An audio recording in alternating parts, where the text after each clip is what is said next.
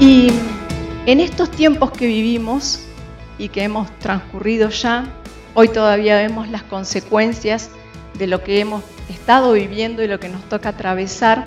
Muchas veces estamos viviendo tiempos de zaranda, ¿sí?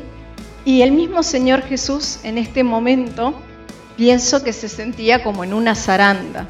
Había estado con los discípulos todo el tiempo, les había enseñado, los había acompañado y sin embargo dice antes que hubo un complot ahí para encontrar a Jesús. ¿Y qué son los tiempos de zaranda?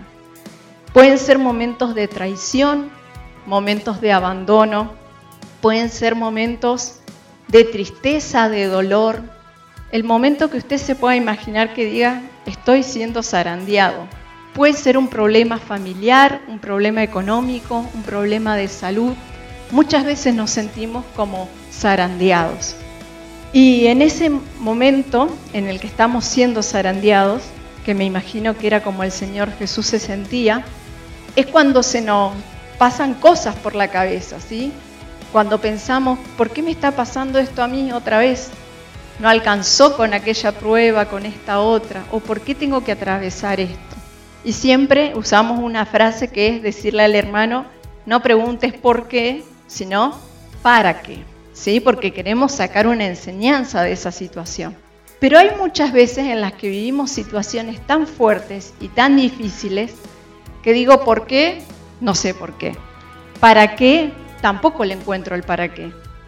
Entonces, hay situaciones en las que no encontramos consuelo, si quisiéramos así llamarle, a la zaranda la que nos estamos pasando. Y dice la palabra que el enemigo mismo es el que nos pide a nosotros para zarandearnos. Y si seguimos leyendo ahí en Lucas donde estábamos, el verso 31, dice, dijo también el Señor, Simón, Simón, he aquí Satanás os ha pedido para zarandearos como a trigo.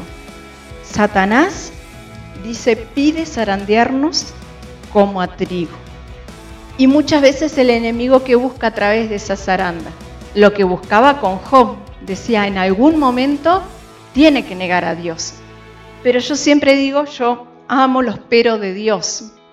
El 31 dice que el enemigo pide zarandearnos, pero dice la palabra, yo he rogado por ti. Entonces, ¿quién está rogando por mí? Jesús. Cuando yo estoy pasando por la zaranda, cuando yo estoy pasando por momentos de dificultad, por momentos de crisis, y me pregunto por qué y para qué, y no lo entiendo, y un montón de cosas, dice, yo estoy rogando por ti. ¿Y para qué hora? Dice, para que tu fe no falte.